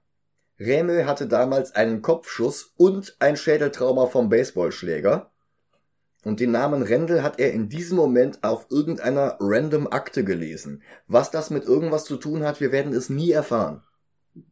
Das ist für den zweiten Teil aufgehoben. Das heißt, stimmt gar nicht. Wir erfahren später von ähm, Radek, was das für ein Wort ist, auch wenn das keinen Sinn in diesem Kontext ergibt. Na, natürlich gibt's äh, keinen Kontext. Dann taucht die blonde Frau auf. Rämel geht am Tarnit-Pferd vorbei und wir sehen, dass er daraufhin seine eigenen Wunden mit Tarnit übergossen und ausgehärtet hat. Wir möchten euch nochmal daran erinnern, dass er mit einem Baseballschläger geschlagen wurde, der Nägel drin hatte und in den Kopf geschossen wurde und scheinbar ohne irgendwelche größeren Herausforderungen das einfach Das hinkriegt. klebt man damit zu, das ist dann, Ein bisschen Spucke drauf und gut, ich puste einmal, Papa macht schon, ne? ja. Mhm. Wir haben also eine Firma, die ein Heilmittel hat, mit dem man Wunden schließen kann. Sehr einfach, Super effektiv. super effizient und sie benutzen dieses Mittel, um daraus einen nicht wirkenden Impfstoff zu machen, der Kinder umbringt am anderen Ende der Welt. Genau, und zwar schwarze Kinder auf dem anderen Ende der Welt umbringt. ja, Und bei weißen Kindern oder weißen Menschen nicht wirkt. Oder so behaupten sie zumindest. Genau. Später bekommt trotzdem ein Weißer die Spritzen ab und stirbt. Also was soll das alles? Ja. Die Kamera fängt jetzt das rote Geschenkschächtelchen vom Vatertag ein, das er immer noch nicht geöffnet hat. Nee, der ist ja auch gerade in die Wohnung oder in dieses Haus gekommen, was ja noch komplett verwüstet ist, weil wir ja überlegen, ob Monate, Jahre, wir wissen es nicht, vergangen sind und er daran nie was geändert hat, weil er lebt natürlich so, weil er braucht ja auch nichts. Er hat ja auch jede Menge Geld durch den gut bezahlten Job auf dem Schrottplatz. Er hat sich damals Tarnit ins komplette Gesicht geschmiert und dann den Motorradanzug angezogen. Wie er seitdem isst oder trinkt, wenn die ganze Fresse mit Tarnit verklebt ist. Guck mal hinter dir, ein Themenwechsel. Ja. In der Gegenwart taucht die blonde Frau auf und nennt ihn armselig. Wie konnte er nur glauben, er könne das schaffen? Und er kauterisiert seine Wunden mit einem Schweißbrenner. Im Flashback ertönt schon wieder das Dracula-Thema. Rasputin muss erneut seinem Vater gegenübertreten, auch er hat schlimme Dinge tun müssen, sagt er, aber bei Rasputin sieht er einfach kein Potenzial. Er ist ein schwanzloses, gehirnloses Arschloch ohne Moral oder Ehre. Moment, der Vater beschwert sich jetzt, dass sein Sohn keine Moral hat? Ja. Okay, ich wollte das nur noch mal festhalten. Und wir kämen wieder auf den Punkt, natürlich beschwere ich mich bei meinen Kindern darüber, was aus ihnen geworden ist, wenn ich derjenige bin, der eigentlich maßgeblich daran teilhat, was sie werden. Hey Sohn, was hattest du eigentlich für eine Scheißerziehung, du Penner? Ja. Hey Dad, das warst du. Äh, äh. Für einen kurzen Moment will Rasputin seinen eigenen Vater erschießen, aber er zieht's nicht durch. Und sein Vater nimmt ihm die Pistole aus der Hand und prügelt dann damit auf ihn ein. Zwei, drei, vier Mal. Es wirkt so, als würde er den Kopf treffen, aber wir sehen es natürlich wieder mal nicht, weil jede Phantasialand Stuntshow mehr zeigt. Hier wieder die Gewalt, die uns vielleicht hätte mehr sagen können, weggekommen ist. Ja, es ist halt unklar dadurch. Was ja, macht er? Genau, wo schlägt er hin? Genau, Was, das meine ich ja. Hier wäre, wäre es vielleicht hilfreich gewesen, wo schlägt er hin? Schlägt er ihm nur auf die Schulter, dann macht der Rest danach mehr Sinn. Aber nein, hier wird es weggeblendet. Und Rasputin rappelt sich einfach auf und geht wortlos. Als wenn nichts wäre. Selbst wenn er ihn nur auf die Schulter gebrochen hat. Also, also eine Prellung wäre ja schon das wenigste. Ich würde eher mal auf ein gebrochenes Schlüsselbein schließen. Stattdessen geht er traurig nach Hause wie Charlie Brown im Regen. Ja. Mein Papa ist nicht zufrieden mit mir. Und jetzt ist der Chauffeur oder was auch immer vom Vater enttäuscht. Wie kann man nur so ein schlechter Vater sein, du Arschloch? Und dann geht er und taucht im Rest des Films nicht mehr auf. Genau, Vermutung, das war irgendwie Geschäftspartner, Freund, wie auch immer, seit Jahren scheinbar in irgendeiner Art und Weise in einer Koexistenz. Wir wissen es nicht genau. Und plötzlich, nachdem er sagt, Mensch, dein Sohn hat ja nichts drauf und was bist du denn für ein armseliger Vater? Jetzt verlasse ich dich. Was für eine Freundschaft oder Geschäftsbeziehung oder was auch immer für eine Beziehung ist das bitte? Rasputin geht in Zeitlupe durch einen sehr schlecht ausgeleuchteten Gang. Ganz am Ende tritt er ins Licht und wir sehen, Blut läuft ihm über die Stirn. Er geht zu seinen Untergebenen, einer von ihnen lehnt gegen sein Auto, woraufhin Rasputin ihn in Rage erschießt. Und wir, niemand spricht es an. Genau, wir haben wieder diesen Schnitt von gespaltene Persönlichkeit. Bei Papa das Druckmäuschen, danach muss er das irgendwie total gegenkompensieren, ähm, aber völlig sinnfrei. Und auch, es hält ihn übrigens keiner auf. Also nicht mal der Vater, der sagt, ey, du kannst doch nicht hier meine ganzen Angestellten abknallen, weil die brauchen wir für was auch immer wir machen. Dann steigt Rasputin in sein Auto, Meister Propper nimmt auf dem Beifahrersitz Platz und er brüllt ins Funkgerät, alle sollen in die Fabrik kommen und im Hintergrund laufen dann die Leute weg zur Fabrik. Die drei Meter vom Auto oder so entfernt stehen in einer Reihe, die es also so auch durchs Fen offene Fenster sofort hätten hören können. Jetzt öffnet Rämö Rendel dann auch endlich sein Vatertagsgeschenk. Es ist ein Herzanhänger aus Silber an einer Kette. Ein Anhänger, den wir vorher und später nie mehr in diesem Film sehen. Nicht ganz. Äh, Echt? Äh, ja, äh, zum Ende fällt er ihm runter. Aber, ah. aber auch darauf geht dann übrigens keiner mehr ein. Also ja, also kein Schurke, der es aufhebt und sagt, ja, ja, hier die richtig. Trophäe und ihn wieder anstachelt. Nein! Nichts Klassisches, was man in anderen Filmen erleben würde der, Hel der, der Schurke nimmt das, was dem Vater heilig ist und sagt, ha, und verhöhnt ihn und stachelt damit einfach mal seine Wut und die letzten Reserven. Nein, all das passiert nicht. In Lumpen gehüllt sucht Rendel dann seine Informanten auf, den gefolterten jungen Mann vom Anfang des Films, der jetzt im Rollstuhl sitzt unter einer Unterführung, während es daneben in Strömen regnet. Was eine unglaubliche Kulisse ist. Ich sofort wieder auch an Matrix an einen. Sogar beinahe kompetent ausgeleuchtet. Ja, wo man wieder sagt, wie war das? Die Second Unit scheint definitiv mehr Ahnung von Filmen gehabt zu haben als der, als ein Großteil der, der First Crew. Weil die Szene relativ gut einfach schon mal aussieht und man sagt, hey, wenn jetzt noch der Dialog stimmen würde, Hahaha. ha, ha. das, Das ist aber ein bisschen viel verlangt worden. das Wort war Würde. ja, aber dieser Film ist sehr würdelos. Ja, Rendel gibt dem anderen eine Akte und der gibt ihm im Gegenzug knappe zwei Millionen Euro. Warum? Wo das Geld herkommt? Was das alles soll? was für eine Beziehung das ist, wissen wir alles nicht genau. Werden wir auch nie erfahren.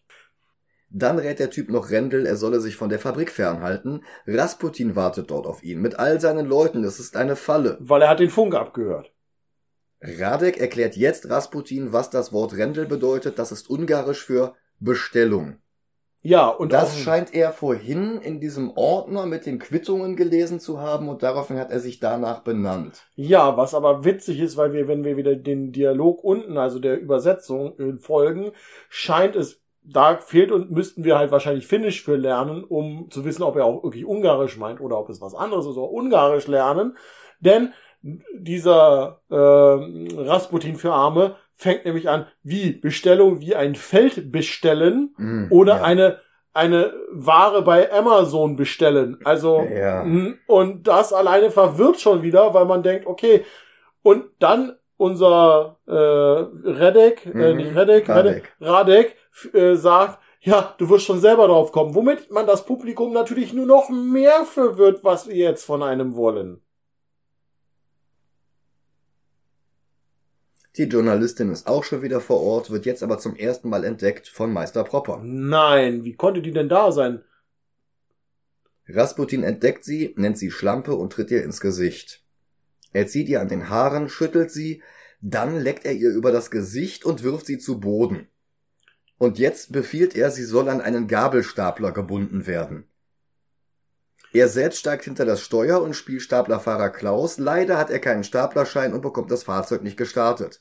Also steigt er logischerweise aus, schnappt sich einen Schlagbohrer, um der Journalistin lachend die Augen auszubohren. Hier auch wieder dieser Sprung zu plötzlich sexualisierter Gewalt, wo ich mich frage, will der Regisseur oder der Macher uns damit irgendwas sagen, was seine Fantasien betrifft und drückt sie so eigentlich schon ja irrwitzig aus. Ich glaube, die Frage sollte man sich nicht stellen. Nein, ich weiß, ich möchte sie auch nicht fragen, nur es, es passt einfach überhaupt nicht, es macht keinen Sinn und es macht auch keinen Spaß. Mhm. Weil, weil wenn es zu der Story beitragen würde oder in irgendeinem Zusammenhang, dass, es, dass, die, dass die ein Liebespärchen sind und der Bösewicht jetzt wieder den Helden unter Druck setzen will, wäre das ja alles irgendwo noch plausibel, aber so, nein. Der Bohrer kommt den Pupillen tatsächlich ein paar Mal sehr nahe, gerät dann aber immer wieder zurück. Und Meister Propper rettet ihr dann das Augenlicht, denn er weist Rasputin darauf hin, Halle 6 antwortet nicht. Rasputin schickt alle Männer dorthin, damit er selbst nicht mehr beschützt wird, Klassischer Move von Bösewichten. und in Halle 6 bringt Rendel sie dann der Reihe nach wieder mal sehr konfus geschnitten um. Besonders zu erwähnen, diese Mannschaft von Schutzlingen stand alle auf einem Podest hinter äh, ihrem Boss. Mhm. Was ich jetzt überlege, wenn ich ein Gebäude habe, in dem ich mich sicher fühlen möchte und vor einem Eindringling sicher sein möchte, habe ich diese zehn Leute oder 15 oder keine Ahnung, natürlich nur direkt neben mir spielen und nicht über das Gebäude verteilt, damit ich den möglichen Angreifer schon in der Peripherie vielleicht aufhalten könnte. Nein, Mhm. niemals. Die blonde Muse ist übrigens auch wieder da. Warum? Wer ist sie? Ist sie real genug, um ein Brecheisen zu halten, oder ist sie nur in Rendels Kopf? Wie kann der Film immer noch 20 Minuten Laufzeit übrig haben? Fragen über Fragen, Fragen ohne Antwort. Dann geht Rendel zur Journalistin, er kann sie aber ohne Werkzeug nicht befreien, und sie sagt ihm, es ist eine Falle. Ach. Radek will Rache für Stacy, also wirft er eine Axt nach der Journalistin. Der übrigens von dieser Szene drei Meter entfernt stand, was heißt, unser Held hätte sie ihn schon sehen können oder erahnen können, als er auf diese Szenerie zulief. Aber nein. Tatsächlich hat er erahnt, wo die Axt hingeworfen wird. Denn er fängt sie aus der Luft, nutzt sie einfach, um die Journalistin zu befreien. Jetzt hat er ja endlich ein Werkzeug. Und danach kämpft er dann weiter. Michael, du hast keine Ahnung, das kann jeder Buchhalter. Das ist Grundwissen Buchhalterkurs Nummer eins. Wie lerne ich kämpfen? und eine Axt auffangen und auf meinen Gegner zurückwerfen. Apropos Gegner, Meister Propper ist wieder da und er hat den Baseballschläger wieder. Und er ist immer noch Rendel haushoch überlegen und haut ihn mit einer lächerlich gigantisch großen Schaufel zu Klump.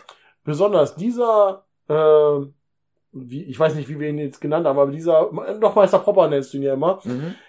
ist besser als das gesamte Kill-Team, was da eingeflogen wurde. Ja, Man sich also fragt, okay, ihr habt also ein riesen Kill-Team, aber ihr habt eigentlich einen in eurem Team, der da viel besser ist. Warum benutzt ihr nicht den die ganze Zeit? Ja. Der ist zu teuer. dann steht Rendel einfach wieder auf, die 180-Grad-Regel wird wieder gebrochen und dann wartet Rendel darauf, dass Meister Propper ihn am Hals packt und gegen eine Säule rammt. Und jetzt ist der Moment gekommen. Rendel tritt ihm ins Gemächt. Die blonde Muse steht auf. Das Geräusch eines Dolches ertönt. Meister Propper ersticht die Muse von hinten, während Rendel untätig zusieht. Also war sie jetzt ein Geist oder irgendwie nur ein Zombie, den nicht jeder sehen konnte? Schnitt!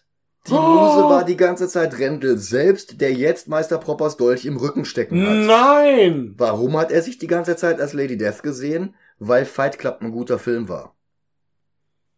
Ja, Dann die Enthüllung, die Frau war die ganze Zeit die Heldin aus der Gute-Nacht-Geschichte für seine Tochter. Wenn du die Untertitel aushattest und nur die Synchro gehört hattest, hast du halt Pech gehabt. Da ja, woher halt sollst du das denn wissen? Wir haben die Synchro übrigens nur eingeschaltet, weil wir endlich die Namen von einigen Leuten wissen wollten. Die Und- aber eh die halbe Zeit nicht ausgesprochen wurden. Ich glaube, der Name von Meister Propper ist im ganzen Film nicht gefallen. Nicht, dass ich mich erinnere, aber ich möchte ihn auch ehrlich gesagt nicht nochmal angucken, um es herauszufinden. Echt nicht? Ich dachte, das wollten wir morgen machen.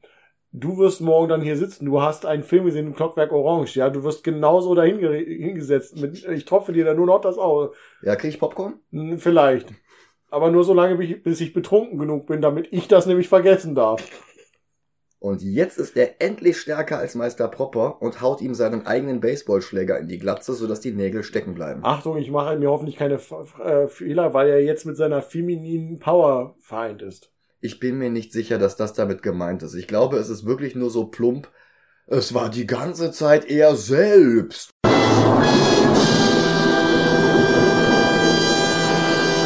Uh. Ja. M. Night Shyamalan, what a twist. Ja. Rasputin steigt in sein Auto, um zu fliehen, Rendel läuft hinterher und bricht zusammen. Die Journalistin holt den Erste-Hilfe-Kasten aus dem Gabelstapler und versorgt ihn. Rasputins Vater bekommt ein neues Videotelefonat von Dr. Kralle und der übergibt jetzt alles an Rasputin, der just in dem Moment auch noch zur Türe reinkommt. Von dem Hey, du hast die ganze Zeit deinen inkompetenten Sohn eingesetzt. Das war eine sehr schlechte Entscheidung von dir. Darum entferne ich dich jetzt aus der Machthierarchie und gebe deine Position an deinen inkompetenten Sohn, um dir eine Lektion zu lehren. macht total Sinn in meiner Welt. Also wenn ich so manche Unternehmen bei uns sehe, dann kommt das hin. Das ist genau die richtige Vorgehensweise. Sein Vater gibt Rasputin jetzt die Taschenuhr von Christopher Walken, wortlos, und dann erschießt Rasputin seinen Vater. Endlich. Wortlos. Wer die dunkle Eminenz am anderen Ende der Skype-Verbindung ist, unwichtig. Rasputin geht zurück zu seinem Auto und Überraschung, Rendel wartet schon auf ihn. Rasputin zieht seine Knarre, schießt bis die Pistole leer ist, aber Rendel wird kein einziges Mal getroffen, Oder- ohne dass wir sehen würden, wie er den Kugeln ausweicht. Oder wenn er getroffen wird und sie ignoriert. Und ich glaube, er schießt nur dreimal. Das war ja meine Kritik, dass ich sagte, okay, wieso schießt er nur dreimal? Und danach wirft er die Waffe weg und rennt auf ihn zu. Äh, Es war ein, wir rennen auf uns zu. Wir haben also einen typischen amerikanischen äh, Football Quarterback gegen Quarterback Tackle Versuch. Mhm. Die beiden prügeln sich dann im Regen wie Neo und Agent Smith in Matrix 3, bloß halt in sehr, sehr viel stümperhafter. Gibt es Z-Movies?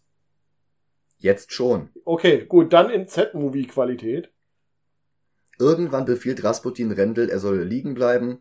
Dann geht er zum Kofferraum, holt eine Flinte Da ist dann heraus. übrigens dann das silberne äh, Dingel runtergefallen. Ah. Und deswegen sagte ich, das wäre doch der Moment, wo der Bösewicht es aufheben kann und ihn verhöhnen kann und er die letzte Kraft findet, den finalen Schlag zu landen. Aber nein, das passiert nee, nicht. stattdessen sagt Rasputin nur, steh bloß nicht auf, geht zu seinem Kofferraum, holt eine Flinte heraus, Eine sieht wieder auf und Rendel hat einfach seinen Befehl nicht befolgt. Nein, der, Der ist, ist einfach aufgestanden. Warum hat er das denn gemacht? Also das finde ich nicht Das gut. ist aber sehr so, unehrenhaft. ja, so funktioniert das nicht. Rendel steht urplötzlich neben dem Auto, bricht Rasputin die Hände unter dem Kofferraumdeckel und dann greift er in den Kofferraum, holt ein halbes Dutzend Spritzen raus, die alle schon komplett aufgezogen sind und die auch nicht irgendwie in diesen Plastikbeuteln von vorhin sind. Hallo, so werden die transportiert. Das ist ganz normale medizinische Vorschrift. Bin ich Und- mir sicher. Dann rammt er Rasputin ein halbes Dutzend Spritzen in den Hals. Es gibt bekanntermaßen subkutan, also unter die Haut, intramuskulär, also in den Muskel, intravenös, also in die Ader hinein. Und dann gibt es einmal komplett durch den Hals durch, so wie hier. Ja, besonders, er schmeißt, er ballert sie rein und da war meine sofortige Antwort, ja, aber die Kolben sind ja nicht gedrückt. Keine Sorge, man hat meine Kritik in diesem Film gehört, denn im nächsten Moment haut unser Held nochmal zu, um die Kolben runterzudrücken, nur um im nächsten Schnitt zu sehen, dass die Kolben sich nicht bewegt haben. Hm, Ist das nicht eine Superheldenleistung? Mhm. Beide brechen zusammen, aber Rendel lebt immer noch. Die Journalistin kommt mit einem Wala-Lieferwagen angefahren und Rendel schafft es dann, wieder aufzustehen. Er wankt im Regen auf ihren Wagen zu, dann dreht er zur Seite ab und geht irgendwo hin und sie fährt in die andere Richtung. Das ist beinahe so wie in Batman, wo er und Catwoman am Ende in unterschiedliche Richtungen fahren. Ja, Bloß halt in nicht gut. ja, besonders, dass er ja erst an dem Auto zusammenbricht und eigentlich stirbt und man denkt, okay, beide sind gestorben, er hat seine Rache bekommen, aber nein, jetzt muss er, und die Musik ja auch, die wieder nicht passend ist, aber es suggerieren soll, dann plötzlich aufsteht, zu dieser unseren Louis Lane laufen oder Carla Columba, sie sich anschauen und er geht einfach und man denkt, okay, ihr habt nie eine Beziehung wirklich miteinander Ja, aber gehabt. er muss doch gehen, Ronny. ja, ich Er weiß, muss doch ja wieder auf dem Dach stehen wie Batman, weil der Film so angefangen hat. Jetzt ja, muss sich der ist Kreis ja wieder gut, schließen. ist doch gut. Ich hatte ja nur gehofft. Und er schwadroniert wieder, es gebe eine Grenze zwischen Gut und Böse, aber er gibt nicht auf und er wird sich nicht zufrieden geben, denn er ist, und schon Batman. wieder spricht er es nicht aus, stattdessen blendet der Nachspann noch einmal den Filmtitel Batman, ein, Rendel.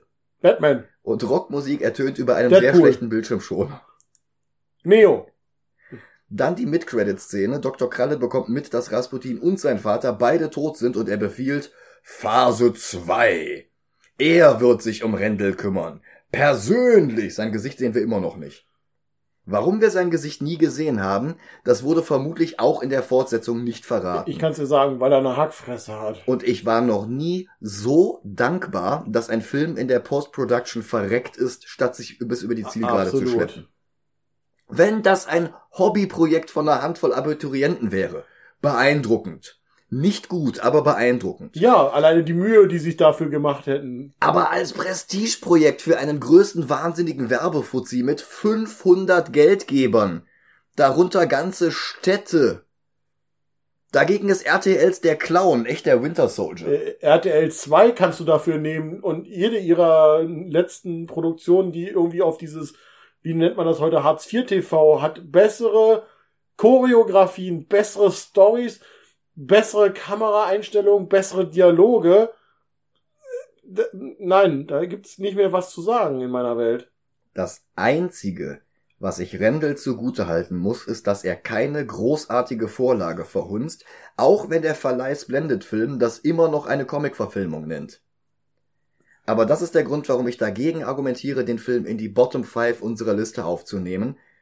Aber sehr viel weiter nach oben müssen wir heute, glaube ich, auch nicht reisen. Äh, Nein, aber wie gesagt, du hast es mir ja auch erklärt, wie eure Box funktioniert. Ich hätte ihn eher auf dann, er, er hat die Bewertung Rendel. bitte, äh, füge ihn bitte in Position Rendel ein. Also du kannst ihn gleich darunter setzen zwischen eure Top 5 oder Down 5. Also nur noch mal für euch da draußen. Der unterste Platz ist Watchmen von 2009, weil noch nie ein anderer Film so hart die Vorlage missverstanden hat. Absichtlich oder aus Inkompetenz, wie Zack Snyder bei Watchmen.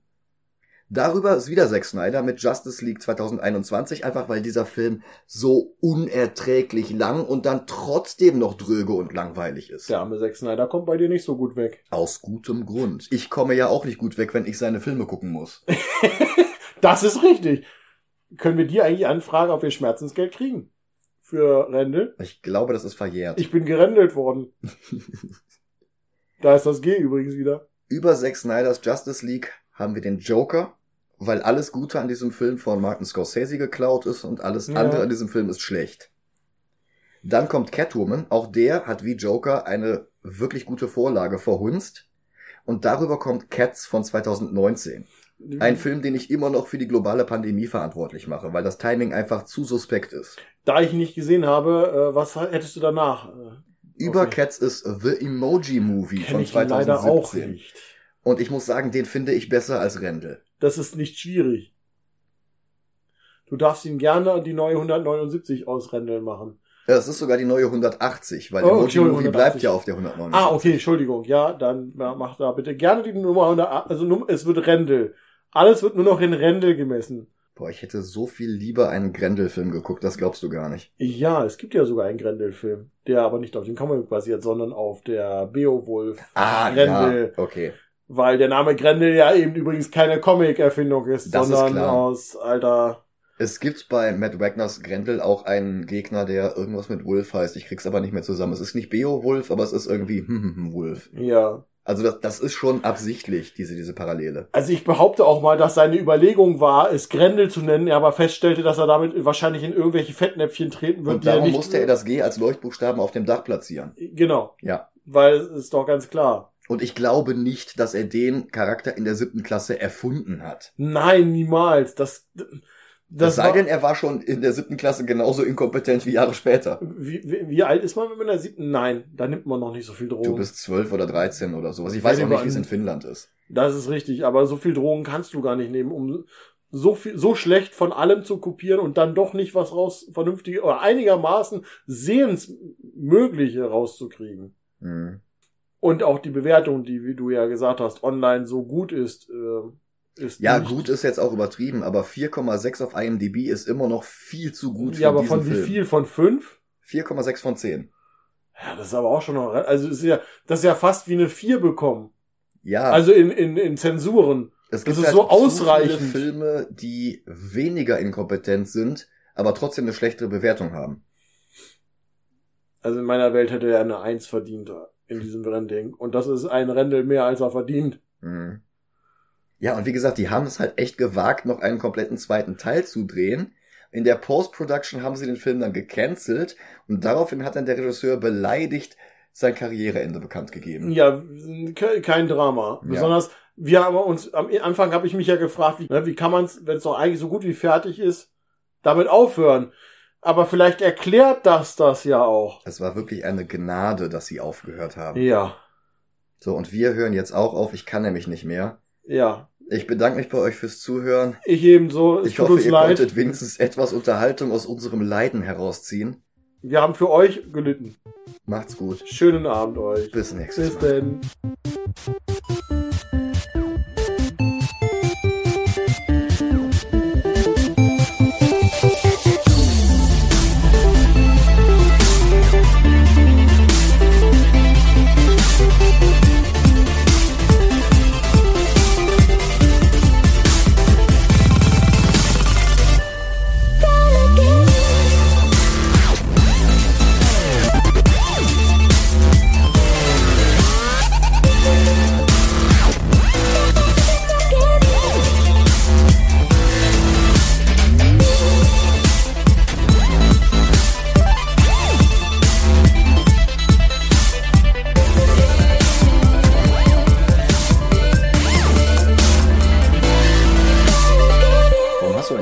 Santa auf dem T-Shirt stehen? Tja, wer nicht lesen kann, ist deutlich im Vorteil, ne? Oder auch im Nachteil, Hm, ja.